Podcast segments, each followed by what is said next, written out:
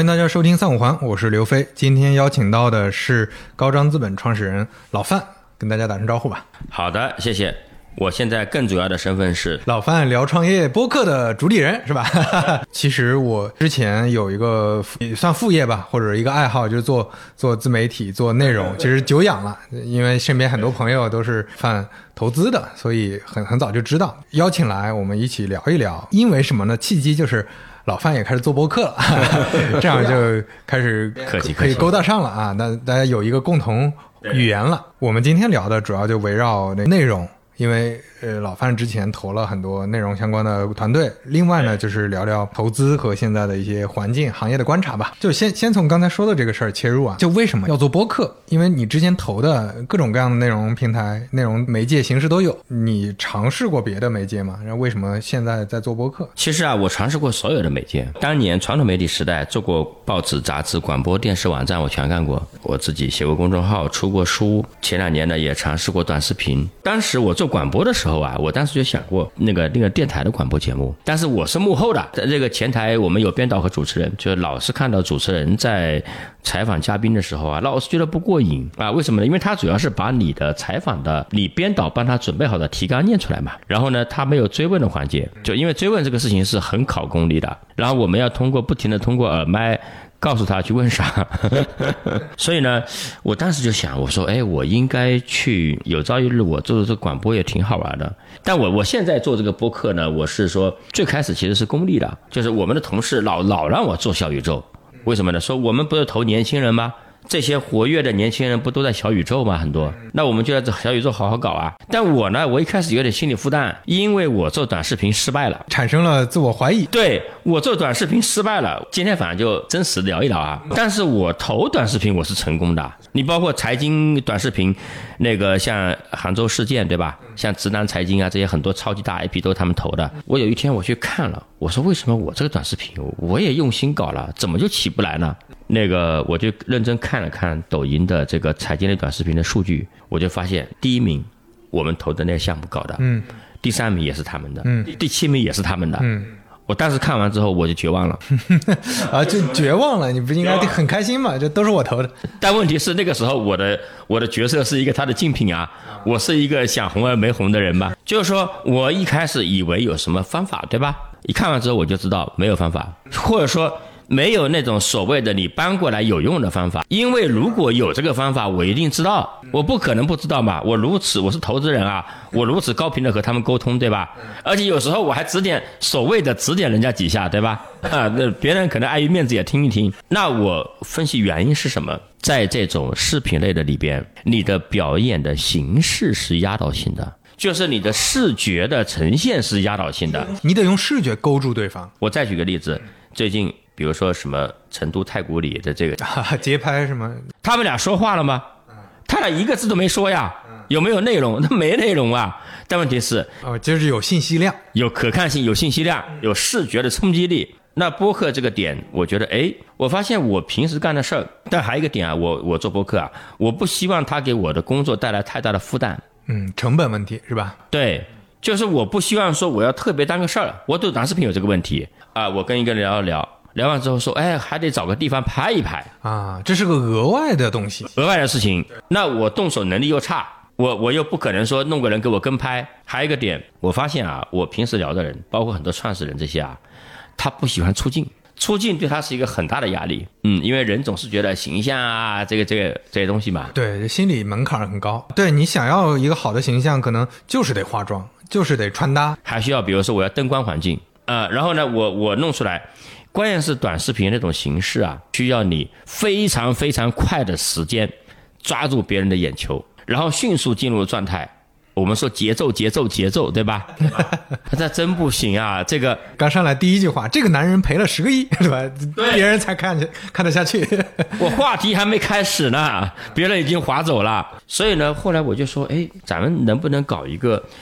这个不要给我增加负担的，我今天就没有提纲啊，我就敞开聊，听了呃几个节目，也包括你的节三五环节目啊。我说这个东西我可以啊，不就跟人聊天吗？我的工作就是跟人聊天，我的工作就是提问。那个看了看，好像呢这些平时节目里面聊的内容。跟我平时跟创始人聊比，并没有变得更难。我觉得跟创始人一般会问到他答不上来为止，你就试探出他能力和这个认知的边界，对吧？节目里还你还不需要这样呢，你差不多适可而止嘛，你别那个搞尴尬了，对吧？所以呢，我就尝试做了做播客。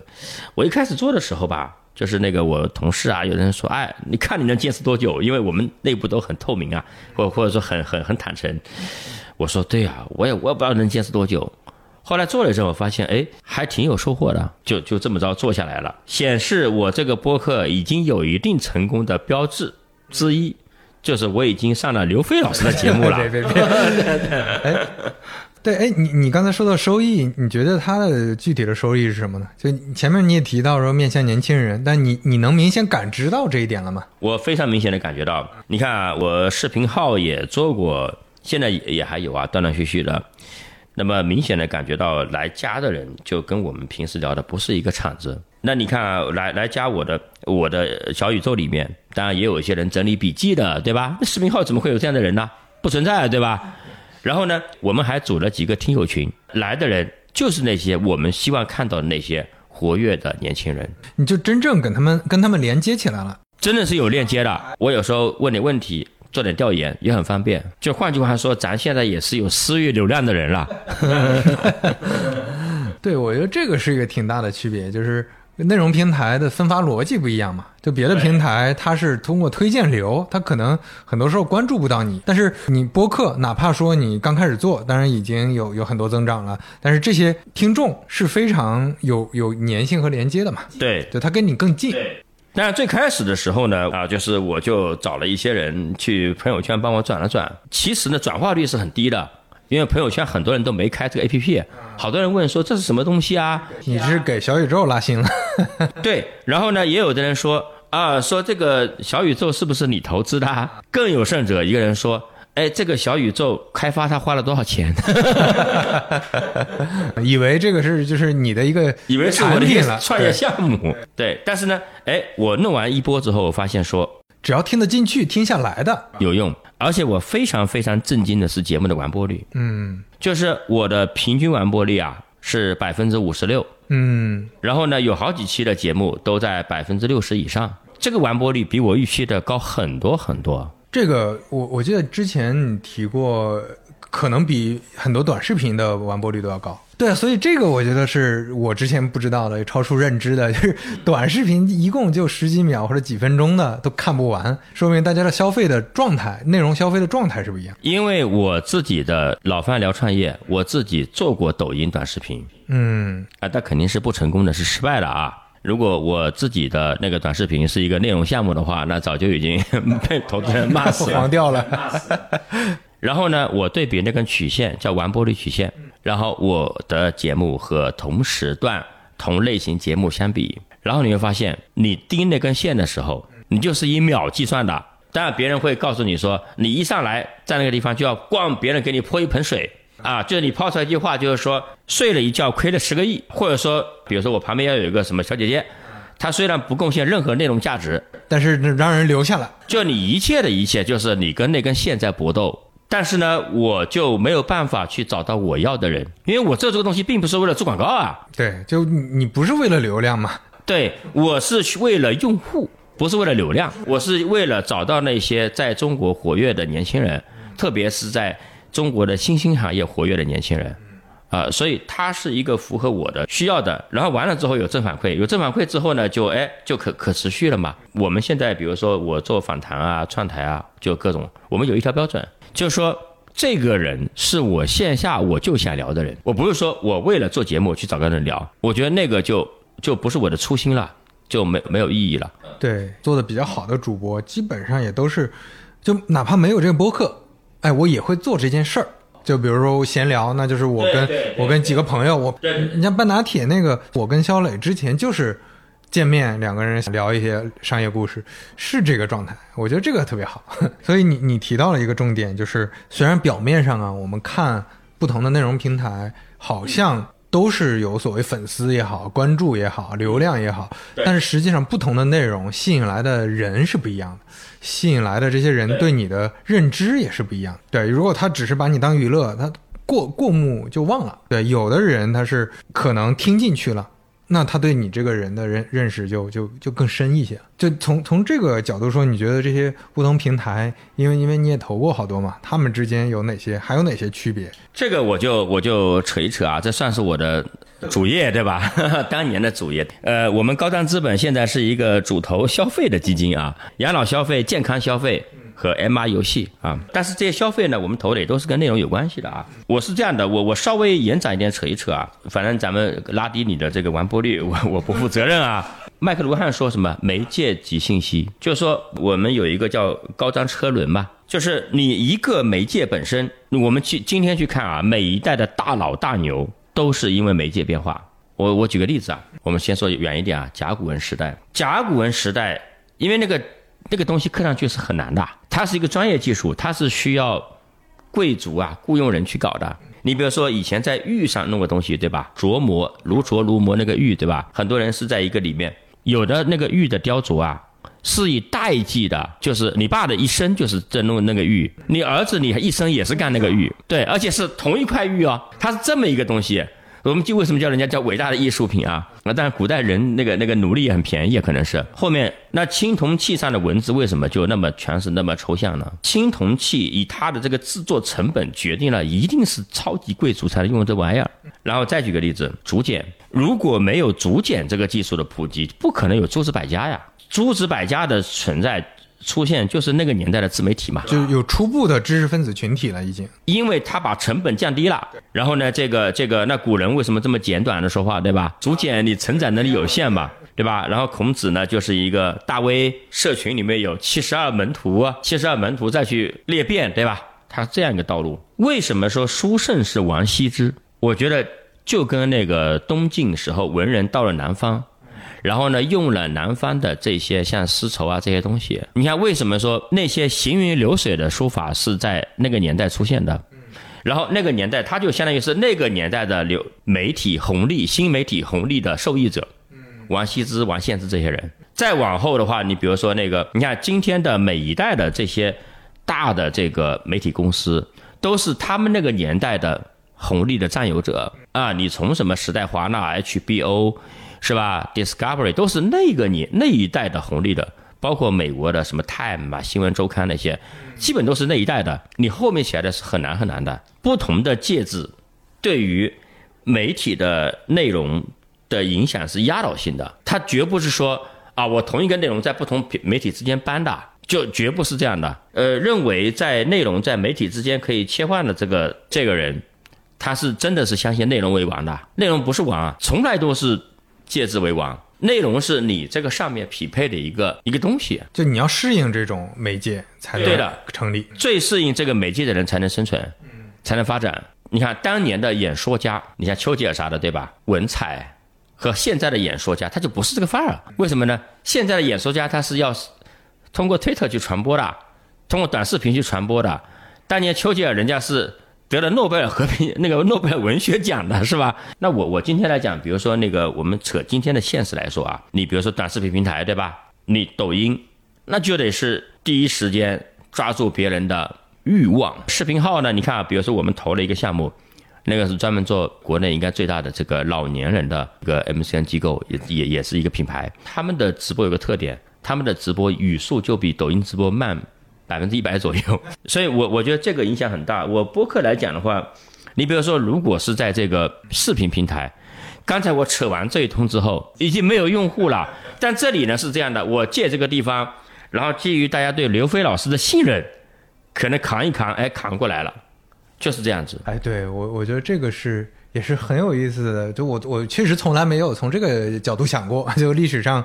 其实发生过很多同样的事情嘛，对，而且这个媒介它的特征，甚甚至刚才你说那个就是视频号那个老年人群体那个那个号，我我感觉是媒介也有垂直的方式，对，虽然同样是播客，但是播客跟播客也不一样，对吧？就是短播客和长播客差异就非常大，它吸引来的用户和吸引来的场景完全不一样，哎，我觉得这个很有意思。你比如说。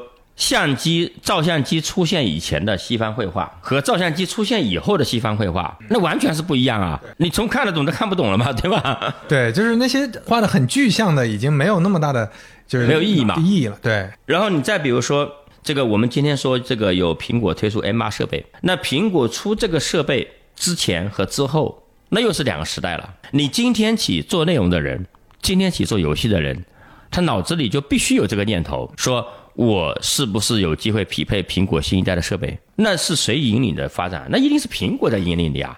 那不是那个游戏公司在引领啊，所以我我觉得做播客来讲，你你我最大的感受是说，我的内容特质是适合播客的，因为它这个地方是你是听里面的内容的，呃，你你不是看这个人的。说到那个 M 二嘛，就你当时看完发布会什么感受？我觉得这是一个非常让人震惊的东西啊！苹果的这个设备的呃长期意义当前被市场严重低估了，它的这种交互，你比如说眼睛的。对吧？手势的，就整个交互是完全变掉了。上一次这么大力度的交互的变化是哪一次啊？可能是图形界面，对吧？或者说，或者说苹果的那个触摸啊，对，手机的触摸，对吧？触摸滑来滑去，我们切西瓜，对，把键盘去掉了嘛？对对对，功能机到那个智能手机嘛？对的，它可能第一代可能卖一百万台，开发者和像我们这样的人，因为工作需要，你就得买五卖卖就卖到五十万台了嘛。然后一些极客卖到五十万台就一百万台了，那迭代个三三代，那你很多生态就会出来了，而且你想都想不到会有什么东西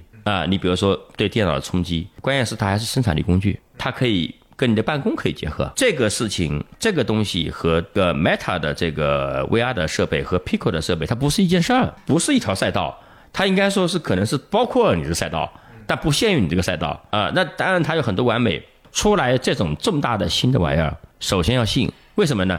你信他的，你付出代价很低啊，你不就买台设备吗？两万多块钱，是吧？或者说你去尝试尝试有什么机会？我我今天和一个上午刚跟一个企业家聊啊，但他是一个移动互联网成功的创业者，他说他最后悔的事情是二零一七年的时候，苹果第一代的时候他没买。对，那这个苹果的这个东西。就是人们总是在一个东西出来的时候，会看到它的一堆毛病，就好像特斯拉那个车子一样的。当下的这这些判断，其实和未来中间有很大的 gap 的，很大很大。然后你就看到一件事情就可以了，就是说苹果这件事情是划时代的，这就是为什么要投年轻人，就这个原因。或者说你的公司为什么要招年轻人，就是因为年轻人觉得这些东西是理所当然的。我进来就是这个东西，更有经验的或者年纪大一点的人。他需要洗掉很多过去的执念包袱嘛？对，就是这个叫屠龙少年变成恶龙，或者说是这个从革新者变成一个守旧者。他没办法，就是人是为什么会被淘汰呢？那就是因为这样。昨天晚上一个案例，我觉得还是也很有意思啊。就是我跟我儿子聊，我儿子在上大一，然后呢，我说，哎，我说那个米哈游公布了一个数据，那个去年二二年的利润是一百六十个亿，我不知道准不准啊，应该差不多。然后呢？我说这个太厉害了，然后我儿子说，哎，好像也不是很多呀。网易是一百九十八个亿吗？啊，但我不知道准不准啊，反正大概是这个数量级。我说这两个公司怎么可比呢？啊，就你印象里网易是个大公司呀，老牌大公司，不是一个可比对象。后来我想，他为什么说这句话？在他开始玩游戏的时候，他主要玩游戏还是高考以后嘛。米哈游已经是大公司了，就好像说我们这代人，你会说，哇，这个英伟达把英特尔甩那么远。太震惊了，对吧？那可能对于一个三十岁以下、二十几岁的人说很奇怪吗？这很正常啊。就像我们说，觉得说，哇，在我们这代里面，松下、索尼这些品牌，那简直是神呐。那可能对他们来说，觉得，哎哎，松下好还是美的好？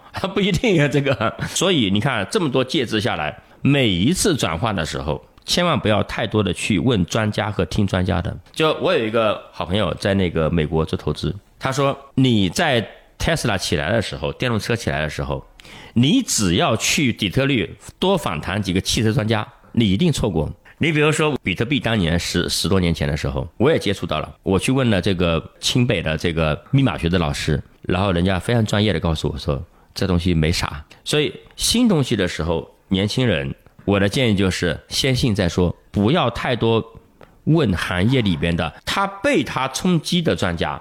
我们还记忆犹新吧？当年自媒体起来的时候，有多少传统媒体老师觉得这个东西太 low 了，是吧？排版又差，内容又差，对吧？这个这个又一点都不规范，是吧？又没有采访啊，啥都没有。你去调查了吗？什么什么叫没有，对吧？你你你做过什么功课了吗？啊，这各种，然后再上一波，那声音就小一点，但是也是有一波这样的人，就什么呢？抖音短视频起来的时候，那做传统电视和电影的人。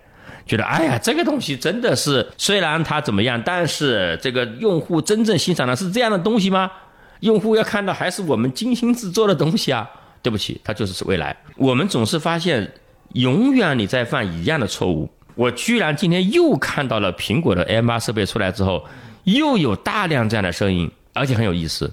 今天发出大量质疑声音的人，也可能很多人是。十年前，他们在颠覆别人，然后被别人质疑的那些人，就是你说的嘛？屠龙少年变成龙，既得利益者。我觉得很有意思的是，你从另一个视角看是这样：就是当身边所有人都说这个东西好，你抓紧去做的时候，通常来说就已经不好了。这个是非常道理逻辑非常清楚的。你就像比特币，对吧？等大家都说你得去买，现在比特币很多人赚钱了，那显然是赚不到钱了。这个老子说嘛。这个世人什么皆知美之为美，是恶已，对吧？有还有一句话叫做“不孝不足以为道”，嗯大孝的孝啊，就是说你听到一个东西，一个道，对吧？一个东西，居然周围周围没有一帮人嘲笑你，大概空间不大。你就像之前我们喝茶的时候，我觉得你你还是给我一个很很重要的启发，就是就比比如说那个之前，通常来说，我跟身边朋友聊，大家都会说劝说，哎呀，你去你去搞短视频。对吧？你去搞那个 B 站，你去想尽办法去那些大池子里，对吧？你因为播客现在是个小池子，你去想尽办法去大池子里多多做商业化，多多去做做那些内容。这个播客没什么前途。你看这个逻辑就是基于当下。但是我们不能说播客呃一定能未来变成多大，但是这个正因为它现在小，所以它的可能的机会。其实比那些现在很成熟的平台，就所有人都知道去做短视频做好了就能赚钱的平台。要要有机会，就反而是这样。对，我觉得，比如说，对于刘飞老师来说，最大的可能的风险在于，说是未来有一天播客成为一个极其极其大的一个平台，极其极其挣钱的一个平台。然后我那个时候在在做短视频，那个时候在做短视频，对，就是做一些自己又不擅长又不喜欢的事儿。对，哎，我我觉得我觉得这个很重要，就是你确实你得先信嘛，然后你自己觉得这个东西是是对的。甚至都不用觉得是对的，就是先信，先信了再说。就他只要有可能，你先信，尝试做，先尝试进去。对，为什么说秀才造反三年不成？我其实我现在为止啊，我的职业生涯，我最后悔的就一件事情：创业太晚了。我是二零零零年开始做媒体，官方媒体做了十四五年，但其实我做的还不错。坦白说，我的那一段的这个体验经历。坦白说，我觉得三五年够了。呃，幸好后面让我做投资，我恶补了一下这个一些一些新事物。那这样的话呢，所以我创业做高瞻资本是二零一五年底的事儿。但是你想，我如果说更早五年呢，那可能今天的高瞻资本的成功，那应该是很多很多倍啊，有可能是。我我平时我还跟我老婆感慨呢，我说啊，因为那个时候当年在单位上班的时候还是比较闲嘛，就是在最年富力强的时候，国企里面就肯定是比较悠闲的。然后呢，在四十岁以后，然后开始卷，这个节奏有点不对，你知道吧？但也没办法。但我幸好就是我还是创业了。我如果说再晚两年，那就更差了，就差了。我还算是赶上了我第一期基金赶上了那个文化的这波热潮的一个尾巴嘛。那那如果说我错过那一波的话，我连那个起点都赶不上。那就是因为你很能论证啊，就是你想这想那的嘛。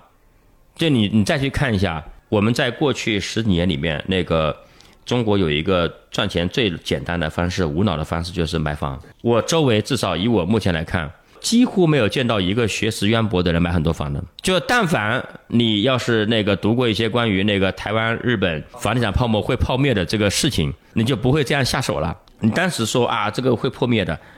但我确实介绍不少人在破灭之前卖了呀。就秀才造反三年不成，这句话还是有深刻的道理的。为什么说咨询公司的人创业不太会成功？还有就是投资人创业大概率也不太能成功。哦，因为投资人是理性思考，对吧？你要分析，他会说，嗯，这个东西市场空间怎么样？哪些竞争对手？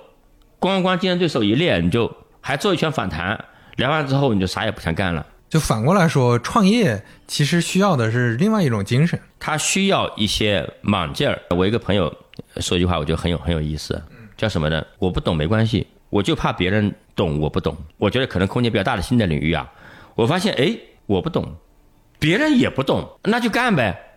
因为别人也不懂嘛，对吧？呃，所谓的理性思维的人是什么呢？我去把它弄懂，然后你在弄懂的过程中，你在学习，对吧？别人在干，但是你通过外围的外围的学习是永远不可能弄懂一件事情的。没有一个做播客成功的人是通过一本叫《如何看播客而成功的书吗？你也没给你你肯定也没看过这本书吗？什么时候播客的机会窗口封闭了啊？我猜测一下啊，每一波都这样，我见过好多好多波了。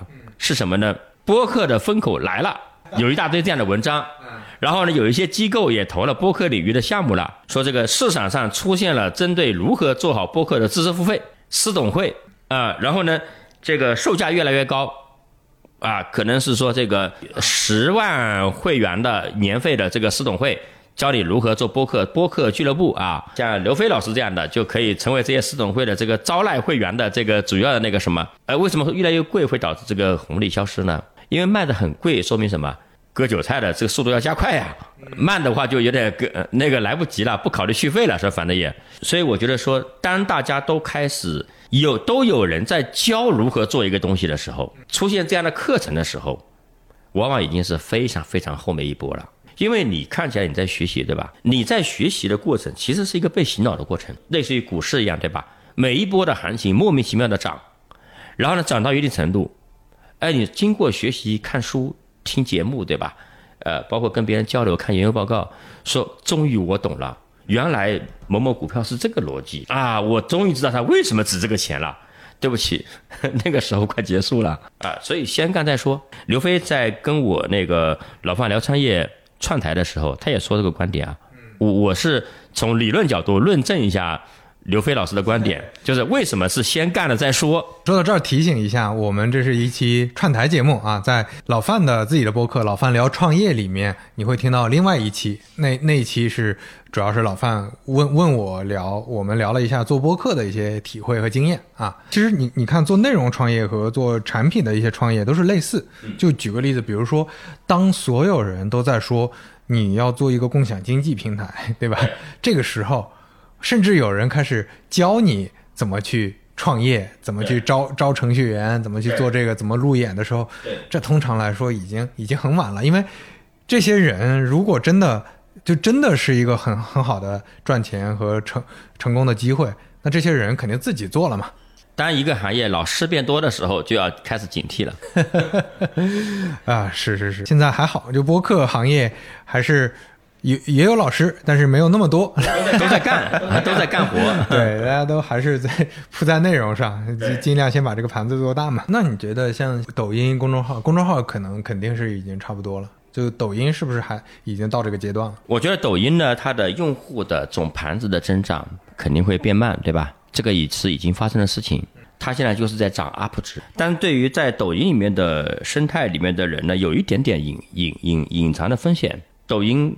它正在变成一个电商平台，然后它越来越变成一个电商平台。这些主播们帮助抖音完成了从一个内容平台向一个电商平台进化的一个过程。很多人可能会被淘汰，你可能是完成了一个历史任务。你通过你的努力，帮他的数据能力、整个的电商平台综合能力，包括里面的数据有效度、用户的这个号各种各样的东西，变得越来越有价值。你本身是生产资料的一部分。哎，你你是人家炼丹，在那个炼那个那个东西对吧？干将莫邪是吧？那个宝剑对吧？最后炼出来了，对，剑炼出来，但人类投进去了。但是呢，抖音依然是处于一个，因为它 UP 值在涨嘛。那么一个平台就是你要么是用户在涨，或者说时长在涨啊，或者说 UP 值在涨啊，那这些都不涨了，那你肯定是这个下坡路了。但是你做抖音，谁能成功啊？是吧？那做的早啊，凡事都得趁早。我觉得这个是。绝对的真理，但这里面我我还挺挺好奇一个问题，就你的观察，因为前面咱们也说了嘛，就是当这个平台起来之后，还是会有一些早期进入的人会被淘汰掉。那这些淘汰掉的，你你会有什么观察吗？就是就是这背后可能有什么原因，或者有什么常见的规律吗？我觉得是这样的，就有一些人呢，肯定是说他当年被淘汰的人，他首先他也是赢家。比如说我举个例子啊，我们见过很多人在公众号和抖音上有过一些小红利，后来没那么成功了啊。但他也通过这个事情也阶级跨越了，就他本来是个屌丝，做抖音赚了一千万，买了套房。他如果不做这个事情呢，当年他是被淘汰了啊。但问题是，他如果没做这个事情呢，他连那一千万都没有，就是这个点。他当然他被淘汰大概率是没有跟上后面的这个，当红利消失之后，他没有跟上后面的变化嘛。嗯，你就相当于是什么呢？那个我们看到说啊，你这个人当年就是因为你来深圳来的很早，啊，来上海来的很早，所以你就买了几套房啊，你其实也没啥本事，没什么了不起的，对吧？你迟早是被淘汰的，没错，他是被淘汰了。在职场上面，你一个地方开出巨大的新战场来之后，你先去弄几块地。大家一定要警惕媒体那些表达，就是第一批干什么什么事情的人已经都怎么怎么样了，对吧？这个大多数是有点酸溜溜的，坦白说，是第一批干什么事情挣到钱的人，他们只是没发声，或者说他们不掌握公共话语的这个发言权而已。就在行业剧烈变化的时候，你可能因为随机性太强了，你可能光去这个新战场或者新领域，也不一定是个，就是一定是确定性很强的一个事儿。就比如说，那那可能你你买的是鹤岗的房子，对吧？也 大家都在买房的时候，或者说呃大家都在创业的时候，你选的那个方向，因为现在可选的方向很多，那你选的可能不一定是未来能起来的那个方向。这这里面会有，就你观察到，就是在创业的时候会有哪些规律，还是说？风险就是一定得承担的，这个是这样的，新大真早四个字，我觉得看赛道、看股票、看创业，都这四个字，看职场也是新。对年轻人来说啊，你和油腻的中年老中老年人打交道，你是占不到他便宜的，你是没办法占到一个中老年人的便宜的。就是既得利益者，他们会有资源嘛，对吧？对，他们有人脉，有这些，这个新是第一位的。就是你新的事情、新的赛道里面有大量的机会。就当同样几个机会摆在一起的时候，我觉得第一个你要看新，体制内也是啊。比如说我举个例子啊，你这些城市这些年对吧？一个新的板块、新的部门，当年证监会刚成立，你调去证监会了，这都是红利啊。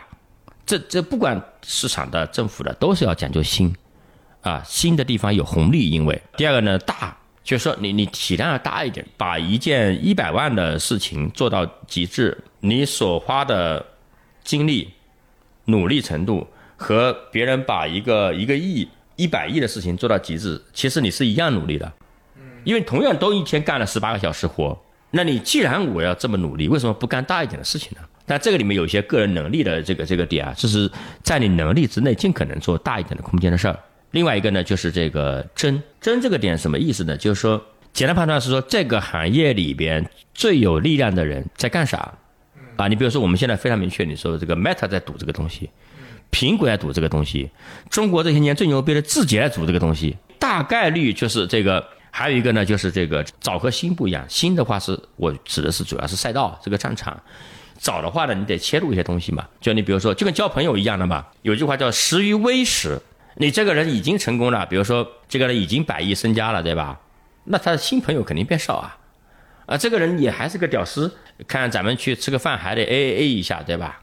而这个时候你成为他好朋友的概率很大，所以我我觉得说新大真早就这几个点，呃，还是要追随趋势，不要对自己的判断过于迷信，趋势比你强，就一样，就是人人啊一而再再而三的忽略趋势的力量。当年上海浦东开发，那浦西人是不是看不上？深圳啊，就小渔村看不上。那我说现在新的你一样在忽视这个事情，太多这种案例了。而且我发现人只要到三十岁左右就开始犯这个错误。我们还是不要太尊重专家，不要太尊重权威。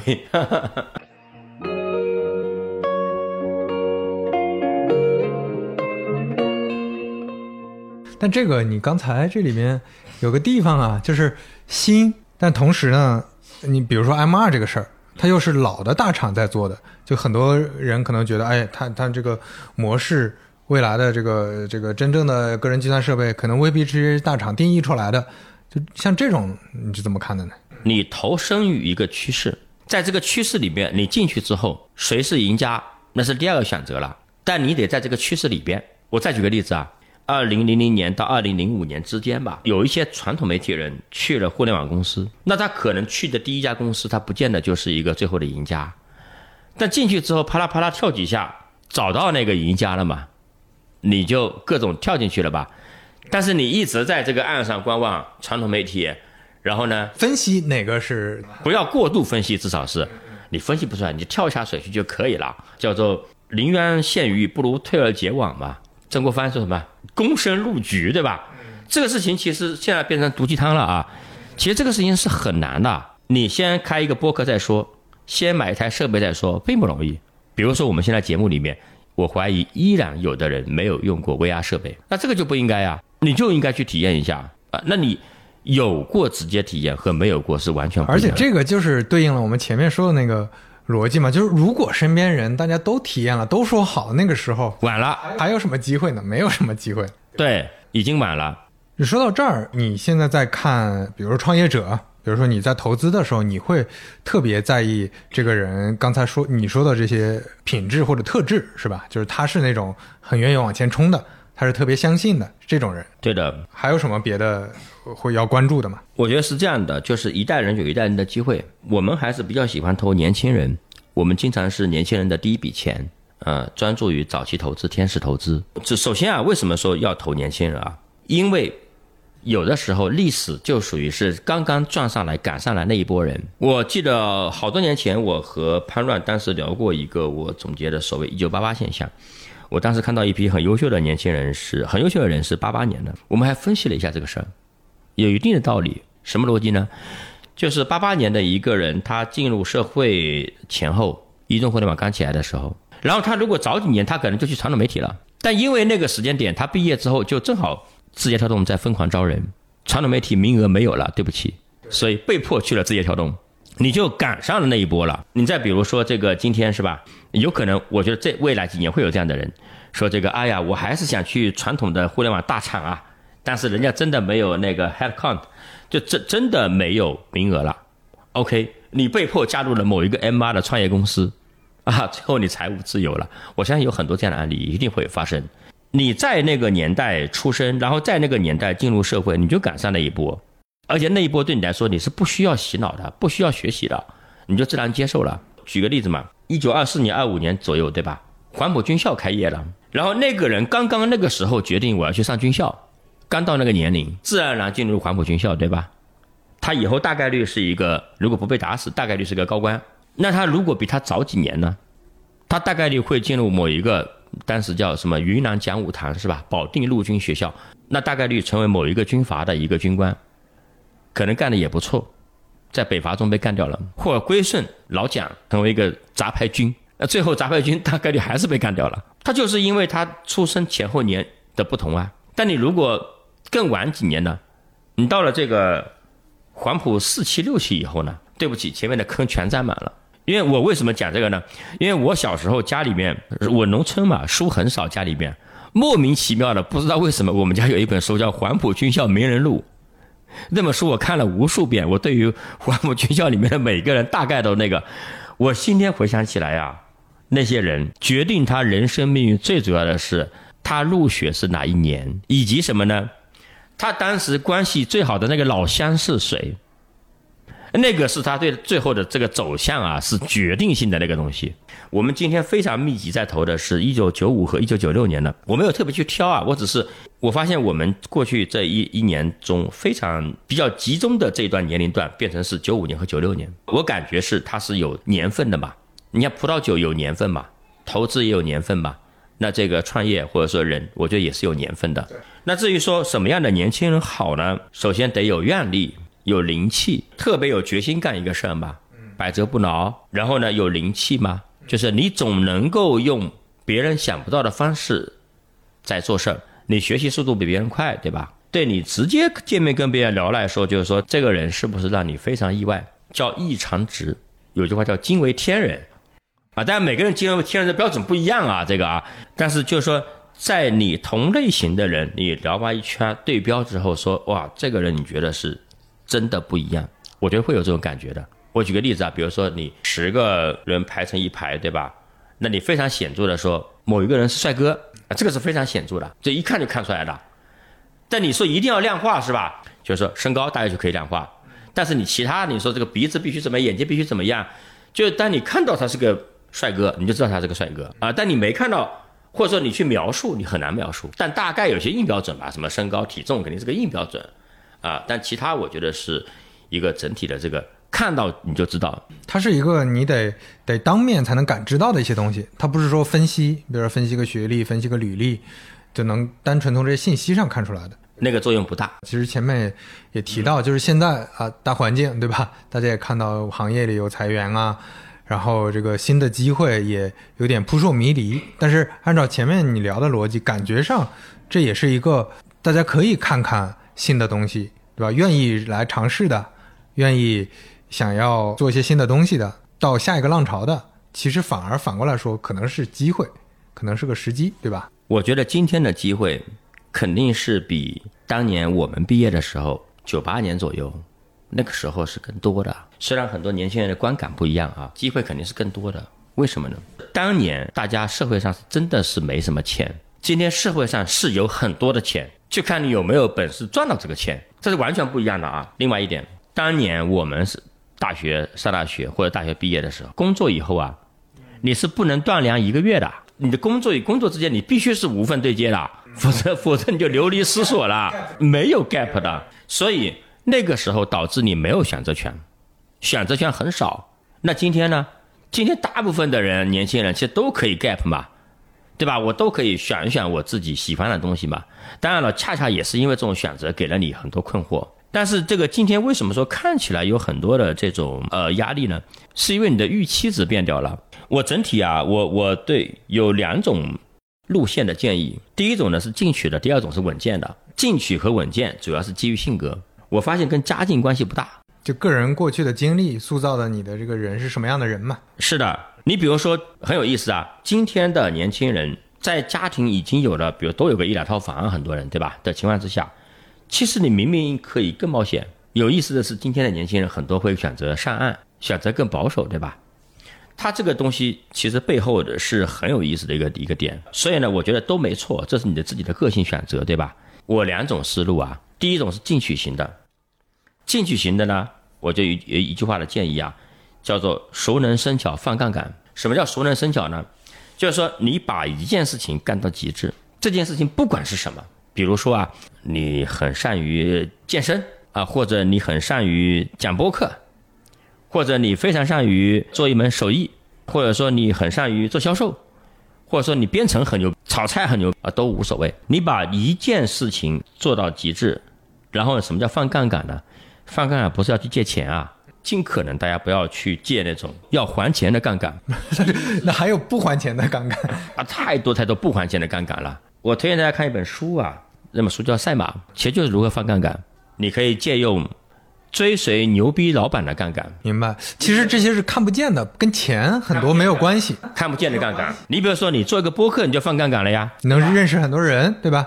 哪怕你只有一千个粉丝，你也放杠杆了。还有比如说你加入一个优秀的公司，熟能生巧的那个点，就是你的一生的职业生涯的那个支点。然后杠杆能放多大？你需要借社会上的别的力量来来放，你不能完全靠自己的，完全靠自己啊。大概率是你就是一个匠人吧，啊，你就空间就有限。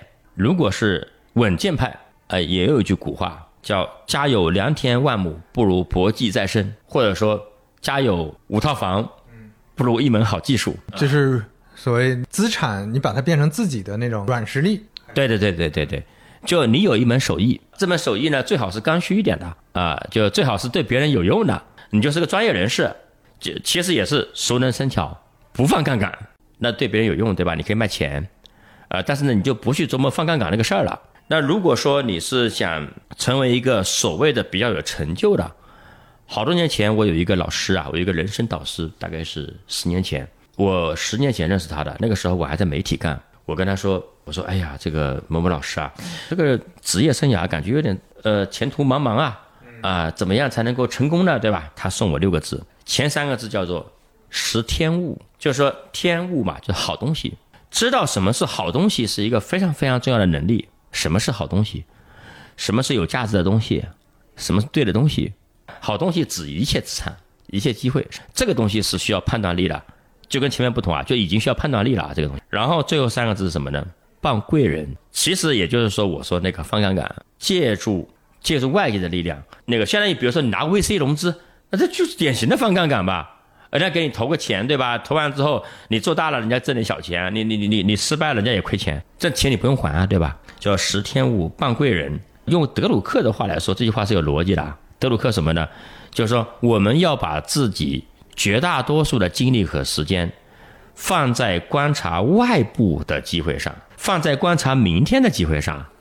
就是自己的努力固然很重要，因为我觉得一个人会来听小宇宙，还会听三五环，这肯定是个努力的人，这毫无疑问啊，否则你一定在那个刷抖音嘛。但是呢，就是说我的小建议就是一定要善于借外部的力量，借外部的趋势，借外部的牛人的力量，放大你的天赋，啊，这个是我的一个建议吧。呃，我觉得老范聊的这个，虽然我我知道肯定有些朋友会觉得哦，你稍可能稍微有点爹味儿，或者说你给的都是建议什么的，我也觉得自己有点油腻，但但是但是我觉得这个还是真诚的，因为这个是能听得出来的嘛。咱们一直说声音感感受嘛，因为你是一直在创投领域的、创投圈的，你其实一直在看这些，包括自己愿意尽尽可能的总结一些规律。虽然说投资也有一些玄学，对吧？也有一些趋势和随机性，就很多东西无法预测，但是这里面也能看得出来有一些经验。有一些能总结出来的规律，我觉得这个如果大家能理解到，然后对应自己面临的境境况，我觉得肯定还是会有启发的。感谢感谢。就就像你前面说的，我我我觉得印象最深的一个，我特别想提一句的，就是比如现在很多年轻人觉得，哦，环境已经是非常差了，就我怎么运气这么不好？我怎么在一个呃毕业了之后去大厂都去不了，对吧？我怎么没赶上当年的好时候？啊，甚至有的人觉得说，当年体制内在大厂，对吧？在什么炼钢厂，就当一当一辈子的体制内的工人也挺好的，就是甚至会想这个。但是我觉得这都是看到表面，比如说你只看到了稳定，但是你没看到说，万一你这个人的性格和你的素质能力非常不适合在炼钢厂呢？万一你就想去隔壁的纺织厂呢？那在当年你是做不到的。你所谓的稳定，是因为你没有选择。对你看到的好的东西，它背后一定有大量的。可能不好的东西你看不到的，所以，我我觉得就是还是看到现在你的优势和看到现在环境里好的那部分，得是一个积极的心态，只去羡慕说，哎呀，我就是我这辈子的失败，就是因为没有提前七年出生，对吧？没有提前十年出生买房，或者没有提前五年出生去自结，就你一直在这个态度里，那我觉得就就挺麻烦了，确实。对的，未来永远有机会。好呀，那就。感谢老范，再提醒一下，大家可以去老范聊创业啊，去听我们的另外一期，就也是同一天聊的嘛，主要聊播客的那期节目啊。好，欢迎各位刘飞的粉丝啊，来光顾一下老范聊创业。感谢刘飞，感谢三五环。哎，我们下期再见，大家拜拜。好，谢谢，再见。